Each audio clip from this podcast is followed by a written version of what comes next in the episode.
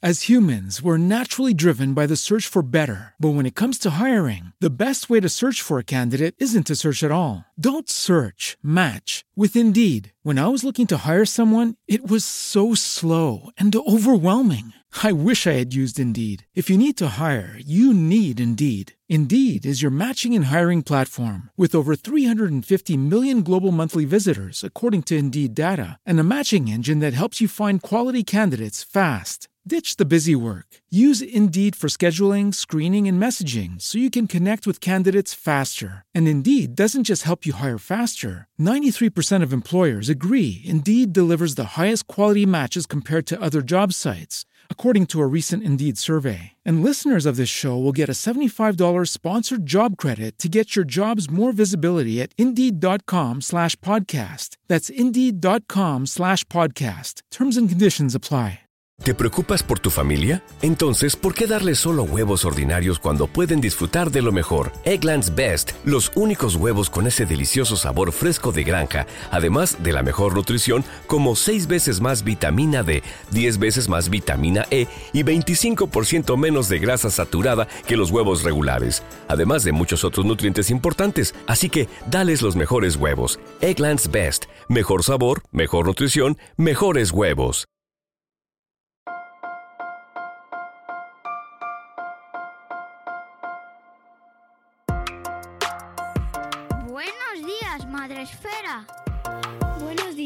Esfera, con Mónica de la Fuente.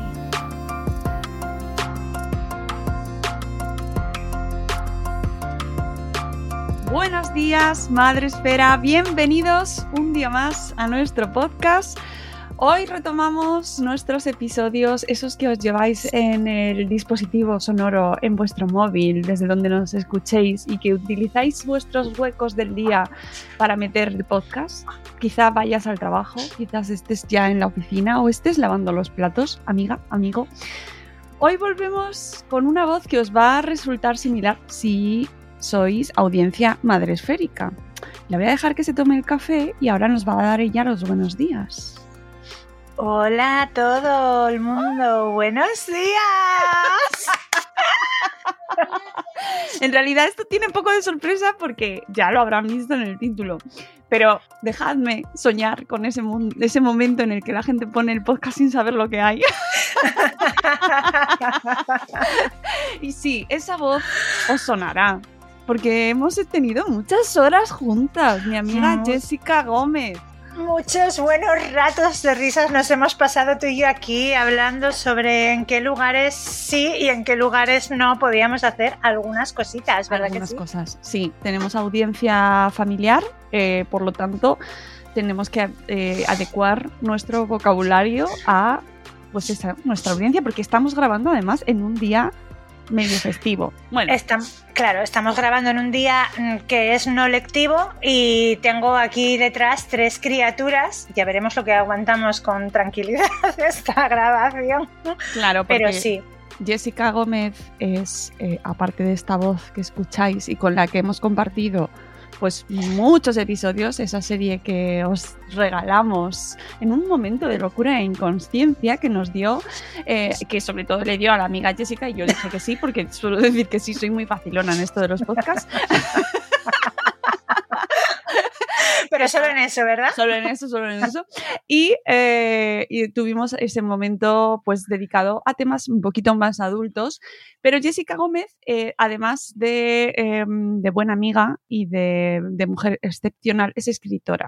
De hecho, la conocimos como escritora, incluso más allá, como blogger de maternidad, porque Mm. eh, en, en- hace años eh, Allá, nos cruzamos Paleolítico. como eh, sí, sí, sí, sí, como blogger de maternidad. Ujú. El blogging y la maternidad da para muchísimo, amigas. ¿Verdad que sí? Sí. Ese espacio donde desahogarnos tan necesario. Y además, eh, es una. La gente ahora que mm, siempre reniega de los blogs y no, yo me voy a Instagram porque tiene más engagement y, y le da un, un mejor, me gusta más Instagram. Bueno, pues que sepáis que los blogs eh, son grandes puertas al mundo y a conocer a gente maravillosa, que las redes también, pero los blogs quedan, se mantienen, son esas Sí. casas grandes. Los blogs, entras. Los blogs son a Internet lo que la literatura a la cultura general, ¿verdad? Es mm, menos inmediato, queda más pozo, es más duradero. Son, los blogs son los libros de Internet y no pueden desaparecer. Y, y, yo, por supuesto, siempre os animo a que sigáis escribiendo, a que sigáis leyendo blogs que sigáis comentando y que lo sigáis registrando en Madresfera, que para eso estamos, para darle vida y alegría a los blogs de maternidad y también a las cuentas de maternidad de todo tipo de redes, porque ya estamos abiertas al mundo. Pero bueno, el caso es que igual que los blogs son como los libros, pues vamos a hablar de libros. Que aquí en Madresfera, pues ya sabéis que somos de mucho leer. es lo que nos va, es lo que nos gusta. Somos y Que sí. Y resulta que Jessica Gómez ha sacado un nuevo libro. ¿Vale? Ya tuvimos a Jessica hace dos años, tres, no me acuerdo exactamente. Eh, no, menos, en primavera de 2021. Vale, es verdad. En el 2021 hablamos de el libro anterior de Jessica, que era Mamá en busca del polvo perdido, que si no lo habéis leído, os lo recomiendo desde ya. Y os dejaré en las notas del programa el enlace al anterior podcast que hablamos sobre este libro y que es fantástico, ¿vale? Pero Hoy el tema es el nuevo libro que se llama Cómete el mundo y dime a qué sabe, publicado también por Harper, Historias en femenino. Enhorabuena, Jessica, lo primero. Gracias. Estoy, estoy es que estoy súper orgullosa de este libro. Muchas gracias, Moni. me alegro un montón. Cuéntanos, cuéntanos un poco. Eh, ¿Qué te cuento? Para la gente que nos escucha y que luego lo apunta en su lista de check libros que quiero. ¿Vale? Y que mm, tengo que leer. Cuéntanos un poco en qué consiste este Cómete el mundo y dime a qué sale. Porque con pues, este título está abierto a muchas posibilidades. Está abierto. Bueno, el título, mira, te digo, bueno, tú ya sabes y quien nos escucha lo sabrá. Los títulos, yo soy malísima poniendo títulos, pero malísima. De hecho, he sacado un, relato ahora de miedo en cuatro capítulos y lo he llamado Calabazas. O sea, hasta ahí me da la, me da la cabeza. Yo soy súper mala poniendo títulos. Entonces, los títulos, mm, yo, una de las cosas que me he propuesto en mi vida es delegar ¿sabes? No cargarme con todo y saber delegar. Y entonces los títulos los pone mi editorial, los pone mi editora, los pone mi equipo, que además es absolutamente femenino, por cierto, y les dejo hacer su trabajo que lo hacen bien.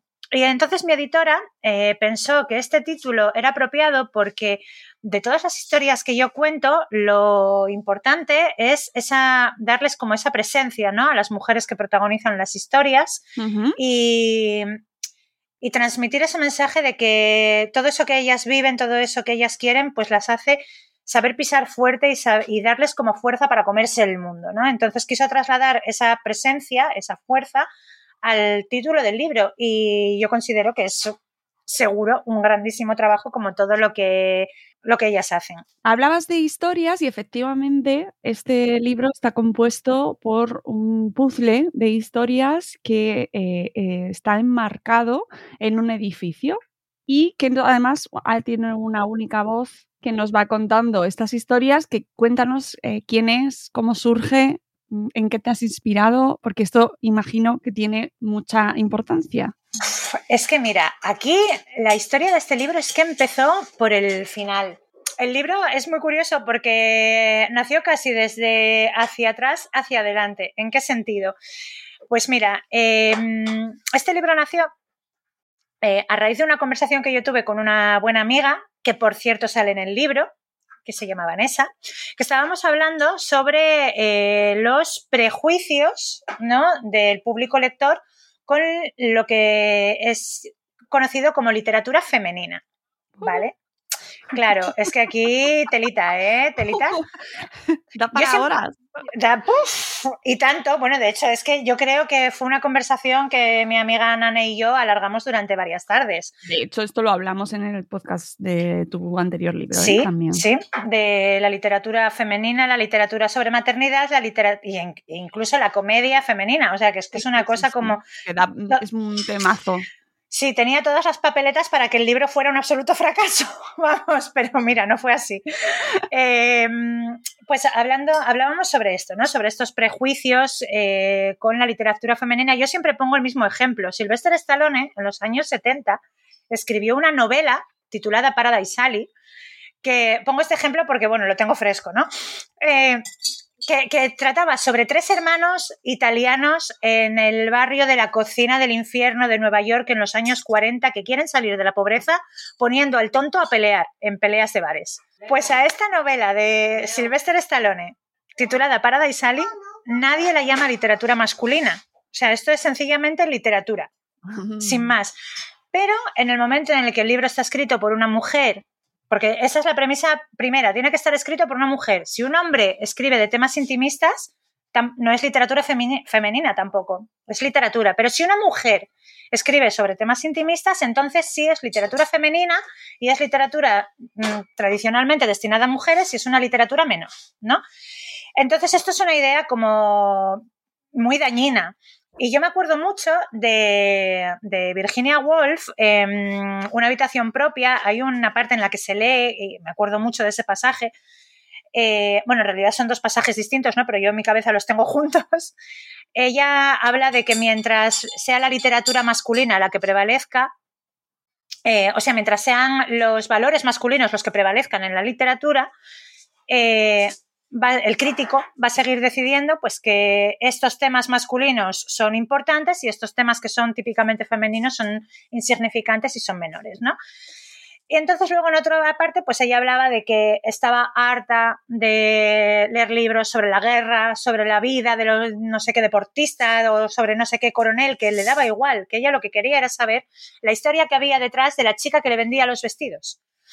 Entonces, yo estoy muy orgullosa de este libro porque son 20 historias de 20 chicas que te venden los vestidos, ¿no? De 20 mujeres cualesquiera de la calle que te puedes encontrar en cualquier parte. Le decía yo a mi amiga, mira, si, si Homero hubiera resultado ser una mujer, la Odisea sería chiclit. O sea, tú párate a pensarlo.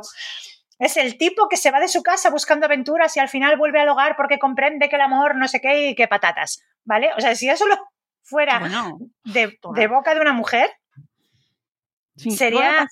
si lo piensas, la mitología tiene mucho de, relato masculino, porque ahí, ahí tiene muchas cosas que podrían dar para horas también. De, para horas. A ver, vamos agendando, Mónica, tenemos muchas conversaciones pendientes. Pero bueno, en fin, sí, eh, estoy muy de acuerdo contigo y además es que me parece una, una clasificación ya no las clasificaciones son útiles en la medida en las que nos ayudan a categorizar el mundo y nos sitúan, nos ordenan. Bueno, pues te pueden gustar más o menos, pero es verdad que son útiles. En el momento en el que em, se jerarquiza y se utilizan los criterios de uno mismo, nuestros propios sesgos, para determinar cuál de esas categorías es mejor que la otra, pues ahí ya es donde veo el problema. Y como además me afecta, porque eh, creo que, es un juicio muy injusto y que es absolutamente innegable. Sí. O sea, la literatura femenina está. Primero que qué es la literatura femenina, pero es que está totalmente denostada. Absolutamente. salvo cuando tres hombres se hacen pasar por una mujer y ganan un premio. Ay. Ay, no, no abramos ese melón, por favor. Claro, bueno, es que, ay, ¿sabes qué? Que yo tenía, mm, tenía yo mi cosa con Carmen Mola. A mí me parece estupendo usar seudónimos, ponerse muchas manos eh, detrás de un libro y detrás de un nombre eh, para no. Lo que pasa es que a mí me dolió. Me dolió, pero me dolió en lo personal. ¿Sabes? Me dolió en lo personal porque yo, que soy madre de tres, que conozco lo difícil que es encontrar el tiempo para compaginar tu maternidad, tu casa y tu trabajo con, la escritura, eh, descubrir que detrás de esa madre trabajadora, que era madre de tres hijos, lo que había eran tres hombres, me, me dolió lo personal. O sea, y yo no sé si es correcto o no, o si está bien o mal, o si soy yo la que tiene un problema. A lo mejor soy yo la que tiene un problema, ¿vale? Pero me, me dolió. Me dolió porque yo sé lo, lo, difícil que es. Entonces, parte de ese mérito, de ese éxito era decir, jolín, qué cabeza tiene esta tía, qué inspiración, qué, qué vocación, qué sangre, qué tentáculos tiene dentro que se le esparcen encima del teclado para poder crear esto siendo lo que es. O sea, a mí lo que me dolió no fue el nombre, fue el personaje tras el nombre. Claro. Y me dolió. Y ya está. Y hasta ahí voy a hablar tema porque si no me voy a meter en un papatatal del que luego no voy a poder salir. No, sí, pero, que creo que es importante porque eh, tenemos ahora mismo, estamos grabando este podcast que es parte de tu trabajo como escritora, tienes que promocionarte y es, es trabajo, es, es, es imprescindible para ti y lo estás haciendo mientras tus hijos están desayunando contigo y eh, estamos, eh, bueno, pues aquí como en comunidad. y estoy acostumbradísima a esto porque yo misma lo vivo, porque mis, muchas de mis entrevistas con mujeres escritoras son así. Y no digo que los hombres escritores no tengan sus propias circunstancias, pero el hecho del manejo de ese personaje, eh, como bien decías, pues eh, además de esa manera premeditada, ¿no? Qué, bien uso, qué buen uso del marketing, qué buen uso. pues sí, me molesta, igual que a ti. Es que, eh, es que es totalmente. Y mucho de esto, esto que yo tengo aquí, es justo de lo que hablaba Virginia Woolf. ¿Sabes? Cuando un hombre se dedica a escribir, el hombre tiene su espacio. Tiene o su despacho dentro de la casa o su despacho, o sea, en su inmensa mayoría. Te estoy hablando de hace un siglo y que sigue siendo válido en la mayoría de los casos hoy en día. O tiene su espacio dentro de casa que es absolutamente respetado porque es su trabajo, o tiene su despacho fuera de casa donde ir a ejercerlo. Sin embargo, las mujeres que nos dedicamos a esto, la inmensa mayoría de las veces, nuestro espacio de trabajo tiene que convivir con, esto que tengo aquí detrás revolviendo el colacao como si fueran en las campanas de Notre Dame, tío. Entonces, ey, ey, sin venirse arriba, tampoco, ¿vale? Vale, mamá. Entonces, claro, ¿qué pasa? Las... No está preparado, ¿eh? Que conste. No, pero es que, claro, las mujeres nos ponemos a trabajar, nos ponemos a escribir y desde hace dos siglos, ¿quiénes? Las mujeres que se dedican a esto, su espacio es este. Y lo decía ya Virginia Woolf, tía, en sus libros. hablaba de, de estas mujeres que nos tenemos que sentar en una esquina del salón mientras nuestra escritura convive pues con los niños, con las visitas, con los quehaceres domésticos, con todo esto. Entonces, al final, ¿de qué escribimos? De lo que tenemos delante. As humans, we're naturally driven by the search for better. But when it comes to hiring, the best way to search for a candidate isn't to search at all. Don't search, match with Indeed. When I was looking to hire someone, it was so slow and overwhelming. I wish I had used Indeed. If you need to hire, you need Indeed. Indeed is your matching and hiring platform with over 350 million global monthly visitors, according to Indeed data, and a matching engine that helps you find quality candidates fast. Ditch the busy work. Use Indeed for scheduling, screening, and messaging so you can connect with candidates faster. And Indeed doesn't just help you hire faster. 93% of employers agree Indeed delivers the highest quality matches compared to other job sites, according to a recent Indeed survey. And listeners of this show will get a $75 sponsored job credit to get your jobs more visibility at Indeed.com slash podcast. That's Indeed.com slash podcast. Terms and conditions apply. De lo que vivimos, de lo que nos importa, de lo que podemos empaparnos. Entonces, esto es una literatura menor, ¿por qué? Porque esto son cosas de mujeres, como el cuidado, como el atender la casa, como el tener los niños, como el recibir a las visitas. Y entonces así estamos, Mónica. Sigamos con, este libro eh, que, tiene, que nos contabas lo que hay de fondo, ¿no? Esa reivindicación de la historia femenina, de la historia sencilla, eh, esa pretensión de la mujer que tenemos eh, por conocernos y por conocer lo, que hay detrás de lo que nos pasa. Es que mm, esto es... Eh, es que al final yo el libro, si te digo la verdad, no tengo claro cómo... Es que yo tengo la sensación de que yo no lo he construido, que el libro se ha construido solo, ¿sabes? Porque fue una sucesión de eventos. Yo, a raíz de esta conversación con mi amiga, eh, lo que quise precisamente fue poner en valor eh, la importancia de estas historias de las vendedoras de vestidos, ¿no? De, nuestras mujeres, de las mujeres de nuestro entorno, y de lo fabulosas que son sus historias en el sentido de que son fábulas, de que transmiten aprendizajes, de que podemos aprender de ellas porque son historias, a pesar de ser comunes, son historias que es que no son extraordinarias, pero deberían serlo. De hecho, en mi cabeza el libro se titulaba Historias fabulosas, ¿no? Por hacer ese juego de palabras con lo fabuloso del brilli brilli femenino, pero que en realidad lo fabuloso es eh, esa fábula que nos enseña algo.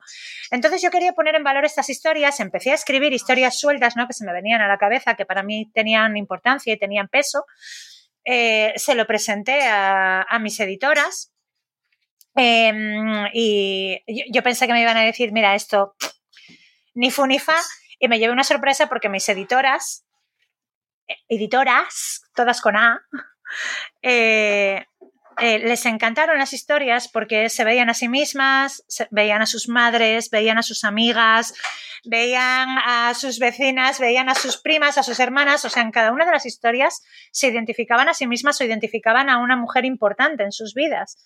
Pues lo que te digo, ¿no? Deberían ser historias extraordinarias y sin embargo son historias muy comunes. Eh, y dijeron que para adelante con el proyecto, que, o sea, que sí, que para adelante porque es un proyecto muy bonito, es un libro es que yo estoy muy orgullosa de él. Entonces, ¿qué sucedió? Que cuando ya teníamos varias de esas historias, eh, claro, decíamos, bueno, nos hace falta aquí un armazón que dé cohesión, que ligue todas estas historias. Entonces fue, eh, o sea, yo lo vi claro, porque dije, claro, todas estas mujeres, todas estas historias son mujeres de mi entorno, son mujeres de mi vida, son mujeres a quienes yo conozco o cuyas historias me vienen de primerísima mano. Eh, entonces, mm, necesito que quede patente en el libro de alguna manera que estas 20 mujeres que aparecen aquí no son mujeres lejanas entre sí, elegidas porque tenían unas historias contundentes, sino que es que son mujeres que te puedes encontrar en cualquier parte. Entonces, si son mujeres que me puedo encontrar en cualquier parte, las voy a poner de vecinas en un edificio. O sea, igual que estas 20 mujeres me tienen en común a mí, pueden tener en común un portal, entonces, para darles una cohesión, un esto sucede en cualquier lugar, estos son mujeres comunes, dije, pues ya está, son vecinas de un mismo bloque, son vecinas de un edificio. En el momento, en el mismo momento en el que todas las mujeres fueron vecinas de un edificio, apareció la portera. Es que no podía ser de otra manera. O sea, es que lo, vi, lo vi claro como te estoy viendo a ti ahora mismo, Mónica. O sea, era como, porque cada una de, las historias de estas mujeres eh, empieza con un pequeño cliché sobre algo muy típicamente femenino y muy denostado precisamente por ser femenino. Pues un pintalabios, unos zapatos de tacón, unos pendientes exageradamente grandes y feos, o sea, todas estas cosas, ¿no? Entonces, claro, dije, ¿quién mejor que la portera que es en sí misma un cliché femenino absolutamente denostado para contar estas historias. Y de hecho la portera lo dice al principio en su presentación, un portero es un mayordomo comunitario. Es un hombre servicial y discreto y atento y amable. Una portera. Sí. Sí, o sea, tú en tu cabeza, un portero puede ser a lo mejor un cotilla, pero también tiene esa cabida de lo sabe todo de todos, pero elige lo que cuenta y elige lo que quiere. Pero una, una portera no, una portera es una mujer mocho en mano, todo el día cotilleando, todo el día alargando de todo el mundo a quien se le pase por delante. Sí, de hecho, eh, me estoy acordando de, María eh, eh, Género en Acción, que es una cuenta maravillosa, pero que no me acuerdo si es María Gómez o María, no me acuerdo del apellido. Sí, ¿Cómo es? Puede, puede que sea Gómez, sí. Pero yo sigo la cuenta, ¿eh? De me gusta tiene, tiene, varios libros y ella habla mucho sobre precisamente el uso eh, diferenciado del idioma en función del género y como portero, por ejemplo, no tiene esa connotación negativa y sin embargo... Una portera, sí. Sí. De hecho, tú. O sea, a ti te llaman portera y te ofenden. sí, y de hecho, incluso se lo puedes decir a un hombre. ¿Sabes? Como tú a un hombre le, que se está portando como un cotilla, no le dices, tío, pareces un portero, le dices, tío, pareces una portera. Claro. O sea, hasta ahí, que es, o sea, es una cosa. Entonces, claro, yo, pues lo que te digo, en el momento en el que todas las mujeres eran vecinas, o sea, yo es que te juro que en mi cabeza vi abrirse una puerta y aparecer a la portera delante de mí diciendo yo voy a contar este libro. Y entonces fue como genial porque además luego se, eh, hice un repaso narrativo sobre todas las historias para tener... Eh, estoy también muy orgullosa de esa parte, ¿no? De, del, del cuidado narrativo que tuve porque hay dos voces. A pesar de que son todas de la portera, hay dos tonos y dos voces sutilmente diferentes. Uno es la portera cuando se está dirigiendo a, su sustituta, cuando le está contando las historias, y otra es la portera narrando cada historia, que aporta, eh, adopta ya un tono un poco más serio, un poco más trabajado, sin, sin ser exagerado, es decir, que siga siendo creíble dentro del personaje de una portera normal, pero que sea un poquito más trabajado, más, bueno, pues más literario, más cuidado. Y luego ya está la portera, portera, portera, ¿no? La que se paró a poner una lavadora y se le descolgaron los sobacos y esas cosas.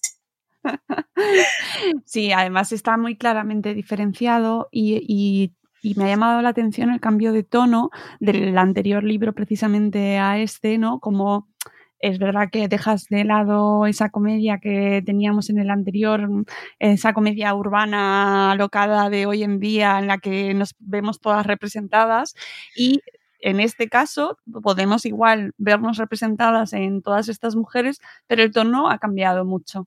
El tono, sí, quise que fuera diferente. A ver, es que eh, el cómo contar las historias fue algo que pensé mucho y que medité mucho y que quise cuidar mucho, porque claro, son historias, muchas de ellas son historias muy duras.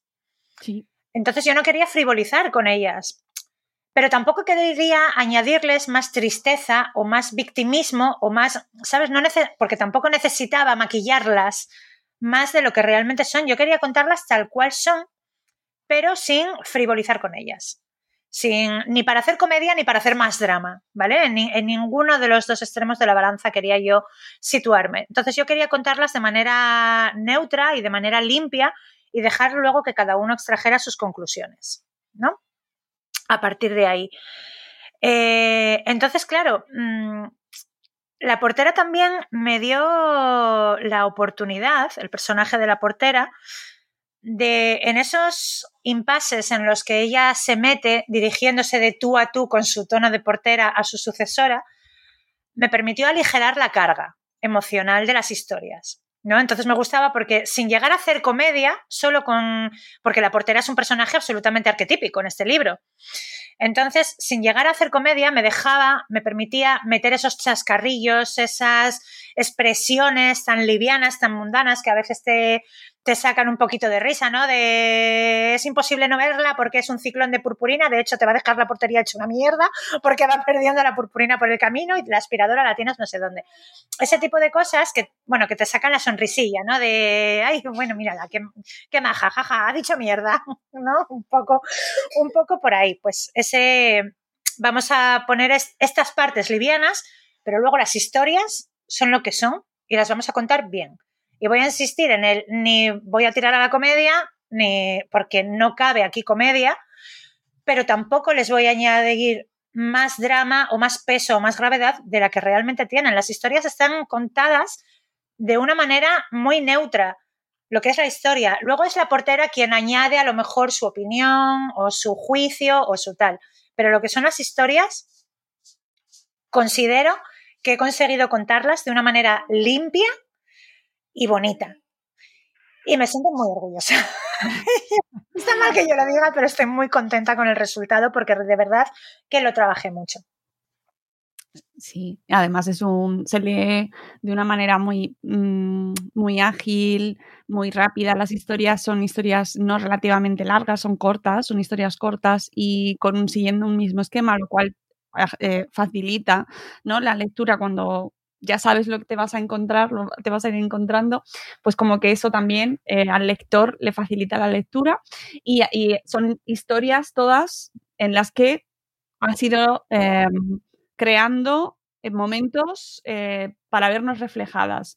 Cuéntame cómo has ido seleccionando estas historias que me decías que te iban llegando, pero cómo las has ido ordenando, eh, qué temáticas has ido tratando, qué eh, qué anécdotas o de dónde salen todas estas historias que has introducido aquí. a ver, pues el tema de selección de historias y de cómo ordenarlas fue también eh, un trabajo interesante. A ver, yo muchas historias ya las tenía en la cabeza y sabía que quería contarlas porque, porque me parecían tan importantes y, y tan interesantes y tan increíbles. Sobre todo increíbles precisamente por el descubrir, ¿no? Que esas cosas le pasan a gente que está en tu entorno y que puedes no saberlo si no te paras a hablar con alguien un poquito sobre su vida. Estoy pensando ahora, pues, por ejemplo, en la sábana de Lina. Lina es mi vecina de arriba, la tengo ahora mismo aquí encima de mi cabeza. Y es como, wow, o sea, ¿cómo puede ser que esto suceda y que la gente no lo sepa? ¿no? Que puedas tener a alguien así a tu lado en tu vida en todos los días y que no sepas cuál es su historia. Entonces, había historias que las tenía muy claras, muchas de ellas, pues historias que me había contado mi madre, que, llevo yendo a lo mejor toda la vida, ¿no? Pues como la de Natila Pandorguera o como la de Amparito, que bueno, la de Amparito solo me la contó una vez, pero me, me causó un, una impresión tremenda, ¿no? Esa, ay, que me voy a emocionar. Ese peso, esa sensación de injusticia, porque hay tantas amparitos en el mundo, tantas y tantas amparitos en el mundo. Entonces, bueno, pues había historias que yo tenía muy claro que quería contar. Y luego otras las fui escogiendo, muchas de ellas por parecerme importantes, otras por parecerme un poco más, siendo importantes, un poco más livianas también para aligerar el peso emocional del libro. Eh, entonces elegí, dejé fuera historias mm, que que a pesar de ser muy importantes, muy interesantes y muy impresionantes y tener mucho peso, eran a lo mejor menos comunes. Yo lo que quería era poner en el libro historias que pudieran ser absolutamente reconocibles en nosotras o en mujeres de nuestro entorno. Entonces hubo algunas historias que a pesar de ser muy bonitas, las dejé fuera porque a lo mejor merecen otro libro aparte, ¿no? Eh, me pareció que 20 era un número razonable, tanto por extensión del libro como eh, por organización del edificio. Y cuando ya las tuve todas, decidí separarlas en bloques eh, y ordenarlas de tal manera que en cada uno de los bloques hay cinco bloques de cuatro historias. En cada uno de los bloques hay mujeres de varias edades, porque en el libro hay protagonistas desde los veintipocos hasta los noventa y pico. O sea, mm, mm, quería hacer también un libro que fuera intergeneracional, eh, y que se cogieran historias de mujeres de muchas edades diferentes y sucedidas en la actualidad y sucedidas hace mucho tiempo, ¿no? Para que se viera cómo, cómo estas historias tan importantes nuestras están ahí desde siempre. Em, entonces quise que en cada uno de los bloques hubiera mujeres de todas las edades, que hubiera al menos una historia más ligera, eh, que no se repitieran las historias que tienen algo que ver con sexo o con sexualidad, que no cayeran en los mismos bloques, que estuvieran también repartidas. En cada una hay una historia de un tipo de violencia eh, machista. Y luego también intenté que la intensidad fuera increciendo, ¿vale? Tú empiezas el libro eh, de una manera relativamente ligera y según vas avanzando las historias tienen cada vez más peso, cada vez más emoción, cada vez más intensidad.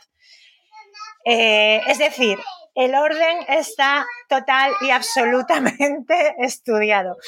Y luego para separar los bloques decidí meter pues instrucciones cualesquiera, ¿no? De la portera, del tipo, eh, pues pasan a recoger la basura tal día, pues ten cuidado con cuando haga viento con las cuerdas de los tendales, este tipo de cosas, ¿para qué? Pues para aligerar un poquito, para, bueno, para separar los bloques, para aligerar, para meter ese puntito de comedia, para despedir un bloque e iniciar el siguiente. As humans, we're naturally driven by the search for better. But when it comes to hiring, the best way to search for a candidate isn't to search at all. Don't search, match with Indeed. When I was looking to hire someone, it was so slow and overwhelming. I wish I had used Indeed. If you need to hire, you need Indeed. Indeed is your matching and hiring platform with over 350 million global monthly visitors, according to Indeed data, and a matching engine that helps you find quality candidates fast. Ditch the busy work. Use Indeed for scheduling, screening, and messaging so you can connect with candidates faster. And Indeed doesn't just help you hire faster. 93% of employers agree Indeed delivers the highest quality matches compared to other job sites, according to a recent Indeed survey. And listeners of this show will get a $75 sponsored job credit to get your jobs more visibility at Indeed.com slash podcast. That's Indeed.com slash podcast. Terms and conditions apply. ¿No te encantaría tener 100 dólares extra en tu bolsillo? Haz que un experto bilingüe de TurboTax declare tus impuestos para el 31 de marzo y obtén 100 dólares de vuelta al instante. Porque no importa cuáles hayan sido tus logros del año pasado, TurboTax hace que cuenten. Obtén 100 dólares de vuelta y tus impuestos con 100% de precisión, solo con Intuit TurboTax.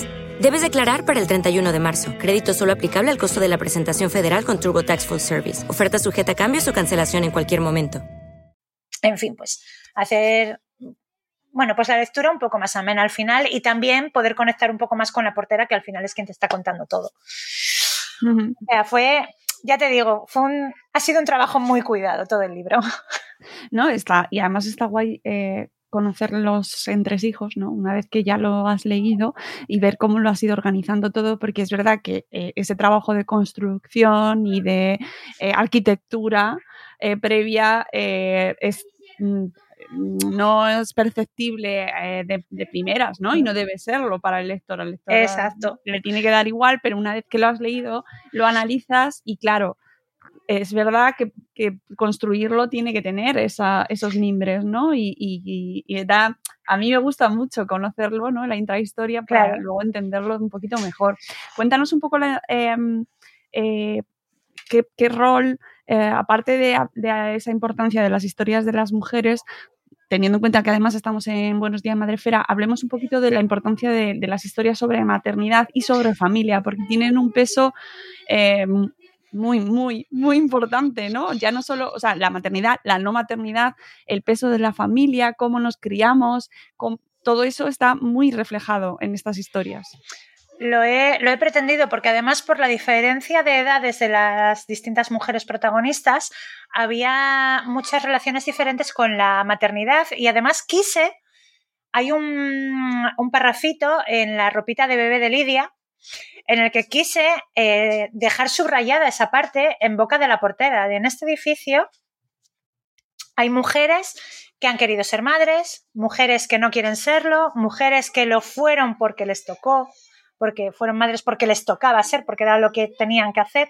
Es decir, ahí la portera ya pone ella misma en relieve que de las 20 mujeres que hay ahí, cada una ha tenido una relación diferente con la maternidad aunque la, historia de Lidia es única dentro del edificio, ¿no? Y, también tenía que haber una Lidia en, mi edificio, porque además yo tengo un par de Lidias cerca y, quería que estuvieran, porque para mí son importantes.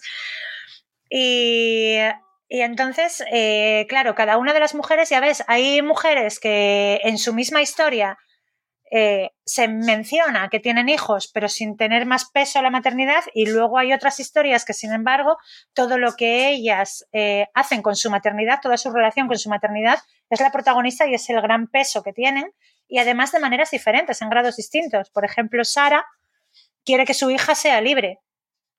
Su, el, peso de su maternidad es que ella quiere ser el ejemplo para su hija, para que su hija se sienta libre siempre.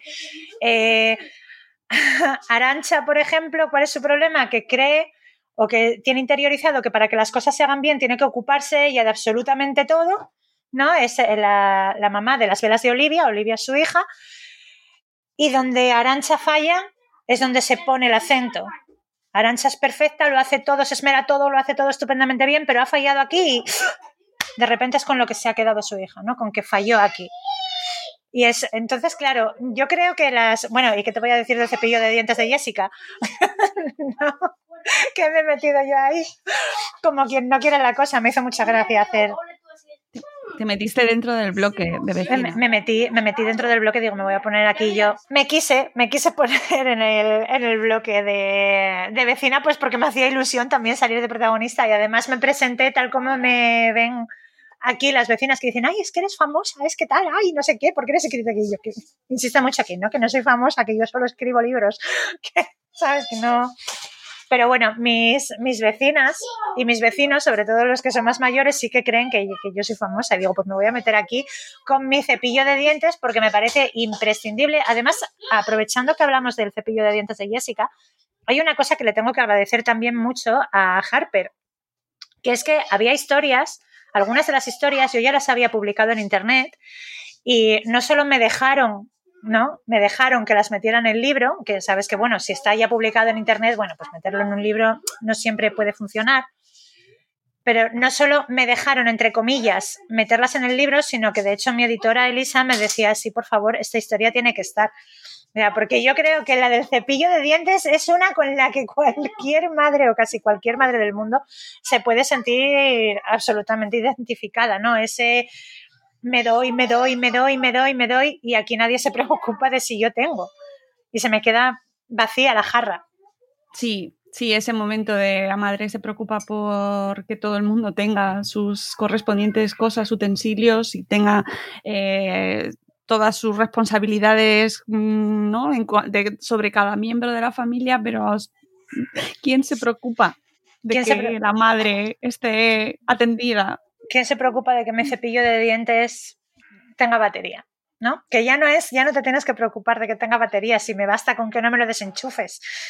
Bueno, pues hace, hace cosa de un mes, Mónica, he conseguido que nadie toque mi cepillo de dientes cuando estaba cargando. lo dejé una noche cargando, me levanté al día siguiente y seguía ahí enchufado y dije, Dios mío, ¿será verdad? Por fin lo he conseguido, por fin habrá calado el mensaje. He tenido que escribir un libro sobre esto para que dejen mi cepillo de dientes en paz. Enhorabuena, Jessica. Gracias, gracias. Solo por eso lo, puedes, lo puedes poner en la Wikipedia ya. ¿Tienes perfil en la Wikipedia? Eh, creo que no. Vamos, yo no me lo he hecho. ¿Me lo debería hacer? Pues hay que hacerlo, hay que hacerlo, Jessica. Ya, ya van cuatro libros, o sea que ya. A mí, es que a mí esto me. ¿Sabes qué pasa? Que tengo. Me, me da no sé qué hablar de mí en tercera persona. De hecho, no sé si te has fijado que las biografías de todos mis libros las escribo en primera persona, ¿sabes? Porque las, las bios de los libros, oyentes de Madresfera, las bios de los libros, la inmensa mayoría de las veces, las escriben los propios autores y autoras de los libros, no los escribe otra persona. Y a mí es que no me sale hablar de mí en tercera persona, por eso es que mis bios están en primera. Sí, es un momento un poco extraño. Es, es, es raro, es raro. Y es que, ¿sabes qué pasa? Que yo, aunque lo hiciera en tercera persona, se notaría mucho que lo he escrito yo porque ya ves cómo son mis vías, ¿no? Entonces, bueno. Bueno, eh, estábamos hablando de, mm, del caos de la maternidad, del caos de, grabar un podcast con los niños en casa. Eh, me, gusta mucho y me parece muy real la perspectiva que nos da sobre eh, todas estas mujeres y sobre la relación con la maternidad, ¿no? Porque es una... Mm, también lo has hecho en tus libros anteriores, pero en este caso está como muy eh, estructurado y muy clara esa pretensión, creo, ¿no? De, de, cuántas maneras diferentes hay de entender la maternidad y de su relación con ella y cómo te relacionas con la maternidad y que todas son válidas al final. Pues eso espero, que sí que haya quedado bien patente, porque ya ves que, bueno, pues como bien dice la portera, en ese bloque hay mujeres que no han sido madres porque no han querido o que tienen claro que no quieren ser madres. Hay una mujer eh, que es Nati la Pandorguera, que ya la mencioné antes, que es una mujer que ya es mayor porque es lesbiana y que fue madre cuando quiso y porque quiso, y fue madre soltera, y de ahí su mote de Nati la Pandorguera, bueno, ahí está la historia. Eh, hay mujeres que fueron madres pues porque no les quedó más remedio, porque era lo que tenían que hacer, véase Amparito. Y hay mujeres que a pesar de ser madres, porque se menciona de pasada en tal, pues la historia que tiene peso en esas mujeres no tiene nada que ver con su maternidad. Luego también está la historia de Lidia, que claro, Lidia pues es la mujer que queriendo ser madre ha tenido que pasar ese duelo de no puedo ser madre. Eh, y yo espero, espero eh, haber conseguido que también en cuanto a sus relaciones con la maternidad, eh, todas las mujeres puedan encontrar ¿no? a alguien con quien sentirse pues identificada en, su historia. También hay, ah, bueno, pues estoy pensando ahora, por ejemplo, en los pendientes de Laura, ¿no? Que mm, tuvo dos hijos y, eran fuente de violencia de su pareja hacia ella, porque su pareja consideraba que si los, por ejemplo, si sus hijos enfermaban, si cogían un resfriado, pues la culpa era de ella, de alguna de las maneras, ¿no? Pues esto ha sido culpa tuya, los niños están enfermos por tu culpa. En fin, hay, hay muchas maneras mm, en las que la maternidad y el hacerse cargo de los cuidados de los hijos pueden influir en la vida de una mujer. Y, he intentado que haya una pequeña representación de la inmensa mayoría de por lo menos las que son más comunes. Entonces, pues sí que lo que dices tú está como muy estructurado, como muy pensado qué parte de esas maternidades se cuentan cada una de las historias. No, mm no siempre es fácil, no siempre es fácil, pero lo he intentado. Sí, no, y además eh, queda claro que no es un libro sobre maternidad, no, no es el hilo eh, que conduce a través de todas las historias. Eh, eso ya nos lo ha contado Jessica antes, que era la, visión de estas historias de mujeres contadas por otras mujeres y, retransmitidas a través de, Jessica y que, es lo que nos plasma. Pero es verdad que siempre me, me, gusta traer además me parece que la maternidad y la no maternidad y la infancia y la familia nos atraviesan a todos. O sea, luego, por supuesto, se considera, no, es que es un libro menor, es que es un tema menor, es que eh, ya estamos con los niños. ¿Verdad? ¿Verdad? Es que, es que todos hemos sido niños y es que lo que vivimos en nuestra infancia puede tener tanto peso el resto de nuestra vida, tanto, tanto peso. Y eso también yo he querido intentar dejarlo por ahí en alguna historia y ahora estoy pensando en el sujetador de Sara. Sara es esa madre que ha decidido ir por la vida sin sujetador porque no quiere que su hija, claro, porque no quiere que su hija sienta que, que se le prohíbe hacer determinadas cosas o que tiene que hacer obligatoriamente tantas otras solo por su condición de mujer. ¿Y por qué hace esto Sara? Pues porque cuando Sara era niña y estaba aprendiendo a querer su cuerpo, una palabra de un hermano fue suficiente para que ella se sintiera avergonzada de sí misma y decidiera esconderse. Y es, y es algo que arrastra toda la vida, que le sucede con 14 años y que tiene 30 y pico o 40 años y sigue arrastrando consigo el no, yo me tengo que avergonzar porque yo no estoy bien porque yo tengo pechos. Y el tener pechos me va a obligar el resto de mi vida a vivir escondida y a vivir de determinada manera para evitar que el borracho de turno me mire baboseando, por ejemplo. Entonces, pues, eh, o sea, es que esas cosas son tan importantes y además hay una cosa que, que a mí me ha gustado mucho en el libro. A ver, en el libro todas las historias tienen una base de verdad, ¿vale? Pero luego, claro, la misma portera lo dice. Ahí donde faltaba información he metido color. ¿Por qué meto color en las historias? Para darles cuerpo. ¿Por qué? Porque yo tengo que conseguir en tres, cuatro páginas que dura cada historia, tengo que conseguir dejar aquí reflejado el peso que esta pequeña cosa ha tenido en la vida entera de una persona. Pero yo no tengo una vida entera para contarte esto. Tengo que darle este peso, esta importancia en cuatro páginas. Entonces, pues ahí es donde entro a, a meterle ese poquito de color, ¿no? De, de, bueno, pues de historia construida. Y, yo creo que es algo que sí que he conseguido hacer en, en, todas las historias, que no te voy a decir qué partes son las de color, porque se perdería la magia.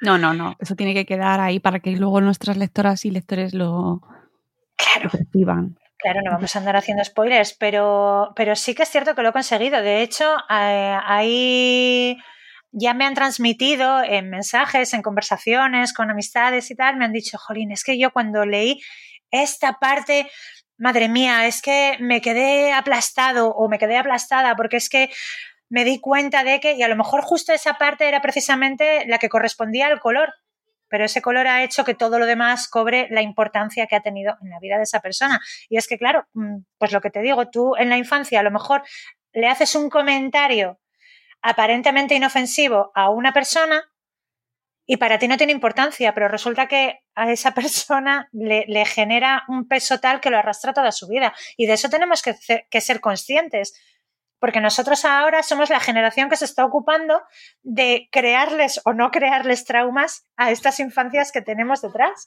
Entonces tenemos una responsabilidad grandísima y tenemos que ser conscientes de lo importante que es lo que hacemos y lo que les transmitimos. O sea, es que me, parece, y eso es una de las cosas que también quería dejar ahí, ¿no? De, mm, por favor, cobremos conciencia de lo importante que es o que puede llegar a ser cada una de las pequeñas cosas que hacemos con, los mayores, pero sobre todo con los pequeños. Sí, sí, además eh, yo creo que se ve, eh, estas historias tienen eh, una estructura en la cual puedes entender de dónde viene, ¿no? qué ha pasado, tienen ese esquema mm, así de, storytelling, en el cual eh, el lector puede percibir de dónde venimos, qué ha pasado, qué, crisis ha tenido este personaje y deducir eh, tú mismo y entenderlo y verlo en tu, eh, y ver reflejo.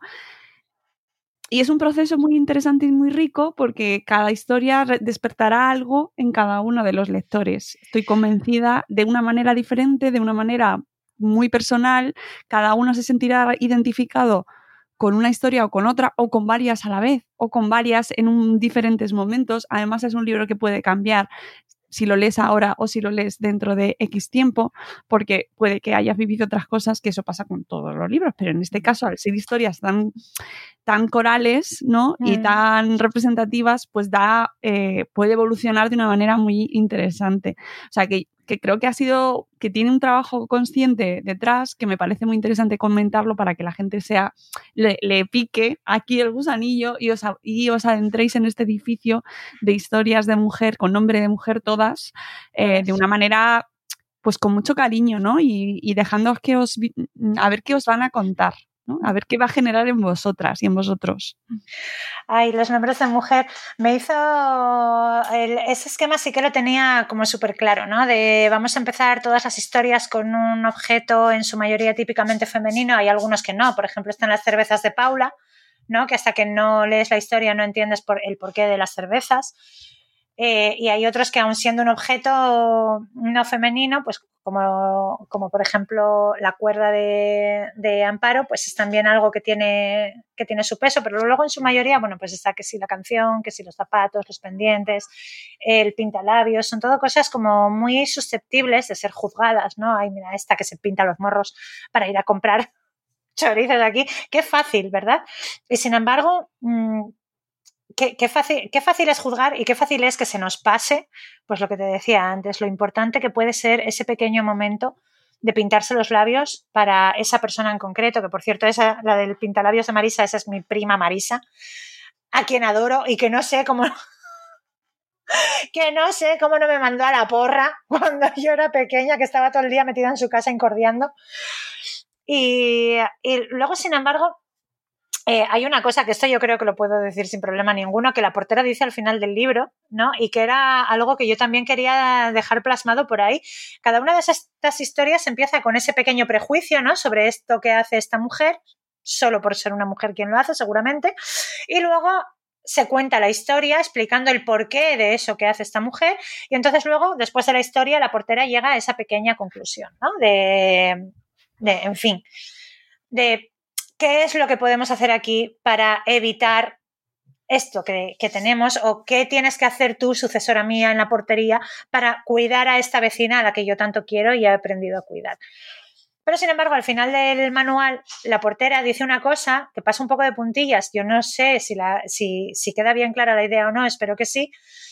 Pero al final ella dice que ella creía que había aprendido mucho al conocer todas estas historias, pero que su verdadero aprendizaje llegó el día que entendió que no necesitamos tener una historia detrás que justifique todas y cada una de las cosas que hacemos, que somos libres de hacer las cosas sencillamente porque queremos y porque nos apetece y que ya está bien de juzgar y de tener que explicar por qué una mujer hace lo que hace. O sea, lo hago porque me sale del toto, suficiente. Y ya, no tiene por qué haber una explicación más allá. No merecemos ser juzgadas. Si yo, para pintarme los labios, para ir a comprar chorizos, no tengo una historia detrás que lo explique, tampoco la necesito. Me pinto los labios porque me da la gana, punto. Y esto lo estoy diciendo yo que no me maquillo casi ni para ir de boda. ¿Sabes lo que te digo? Entonces creo que ese es el, el verdadero sentido, ¿no? Dejemos de ya juzgar, preguntarnos si esto tiene importancia o no ¿Qué es? ¿Que te voy a permitir que lleves eh, los labios pintados dentro de mi moralina si tienes una historia interesante que contar detrás? No. Puedes llevar los labios pintados por la sencilla razón de que te apetece llevar los morros pintados. Y ya está.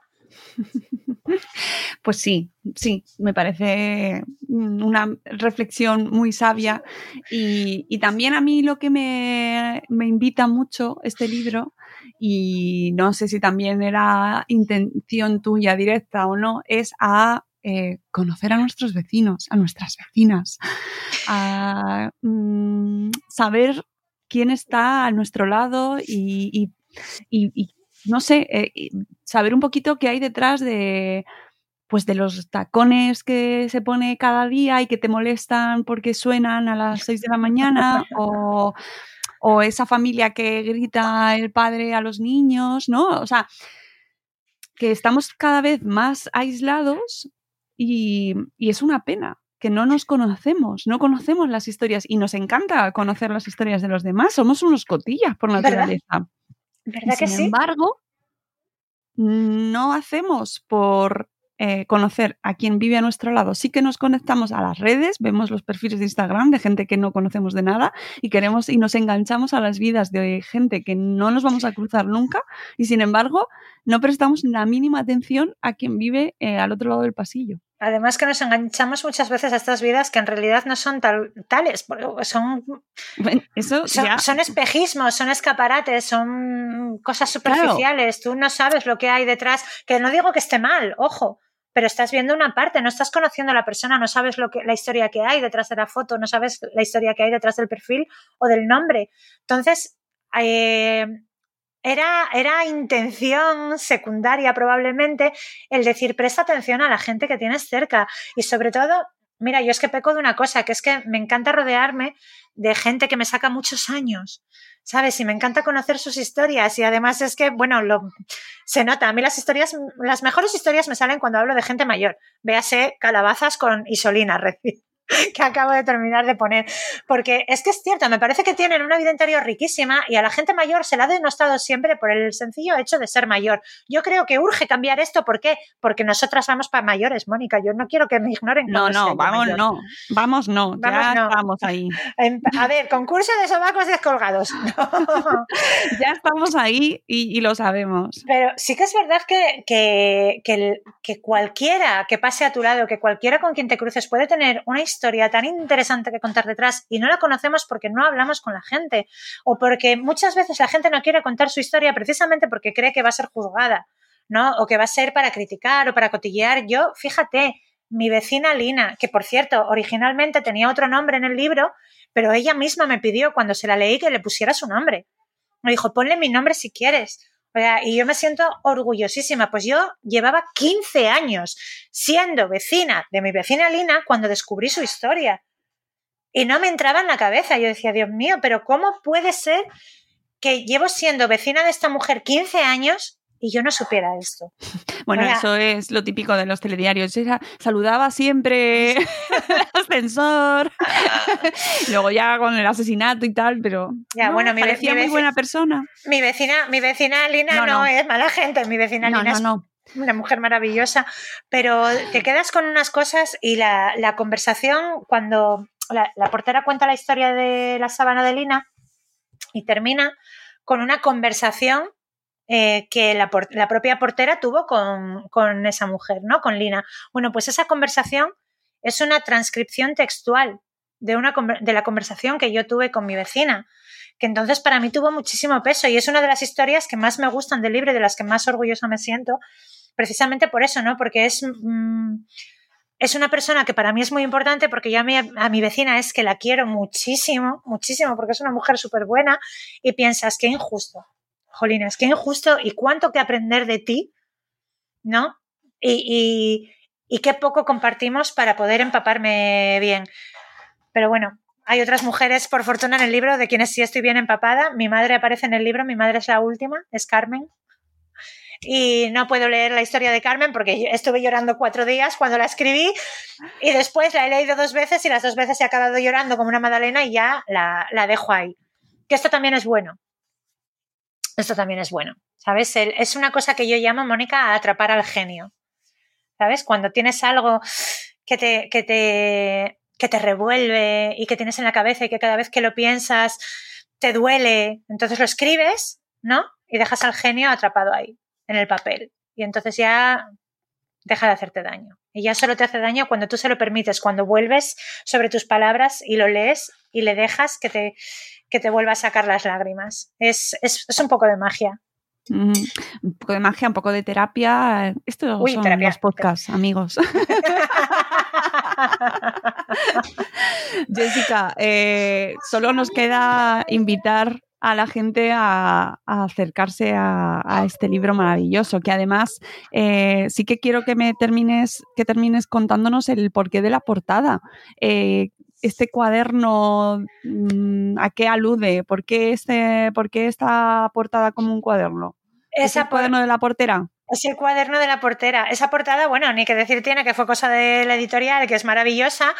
Y yo cuando mi, cuando Elisa, cuando mi editora me mandó el boceto de la portada, o sea, creí que me caía de espaldas de lo bonita que me pareció, porque es tal cual, es un cuaderno viejo, es el típico cuaderno que tú puedes tener en el cajón de tu mesa de, la portería y lo sacas y vas escribiendo ahí los apuntes para tu sucesora. Y encima, claro, le pusieron un color inequívocamente morado, ¿por qué? Porque es nuestro color, es el color del feminismo, no podía ser de otro color que no fuera morado. Entonces yo cuando lo vi dije, es que no podía ser más perfecto, me encanta. Y ojo, que yo, incluso sabiendo cómo era, cuando me llegaron los libros y lo vi, dije, ¡ay, viene doblado! Sí, sí, es que además da el pego, da el pego mucho. O sea que, bueno, no se va a ver. Lo estoy enseñando a cámara y no. Un saludo a los que no nos ven.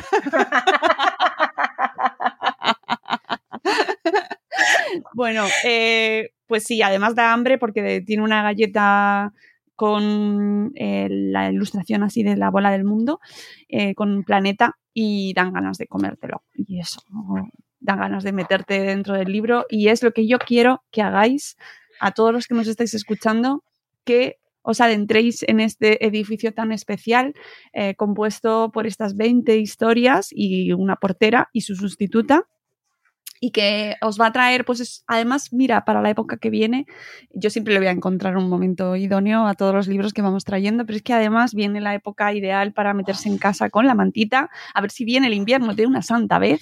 Sí, por favor. Porque todavía tenemos la ropa de verano en el armario.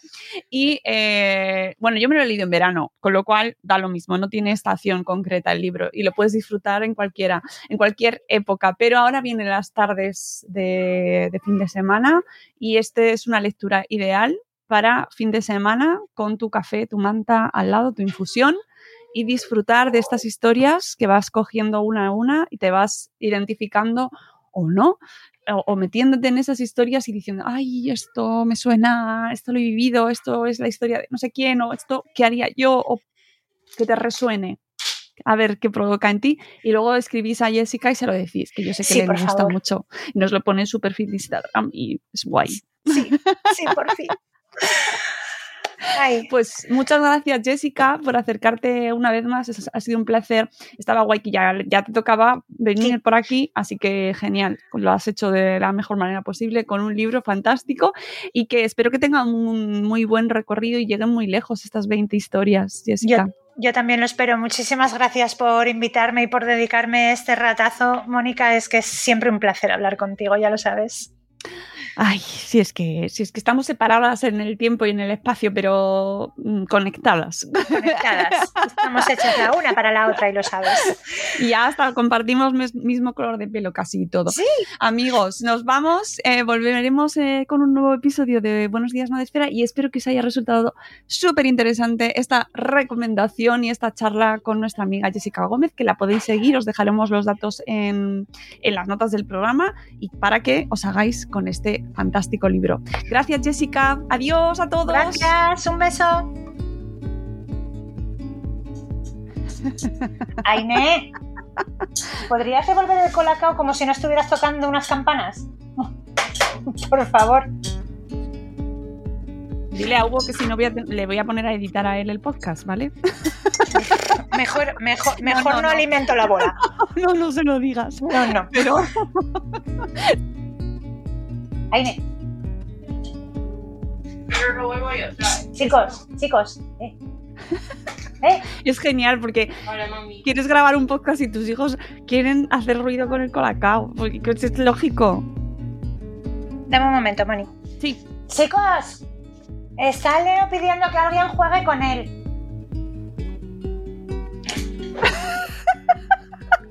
¿Me dejas poner luego esto de...? Por supuesto. Uy, genial. tanto que sí. Venga, es para allá, por favor.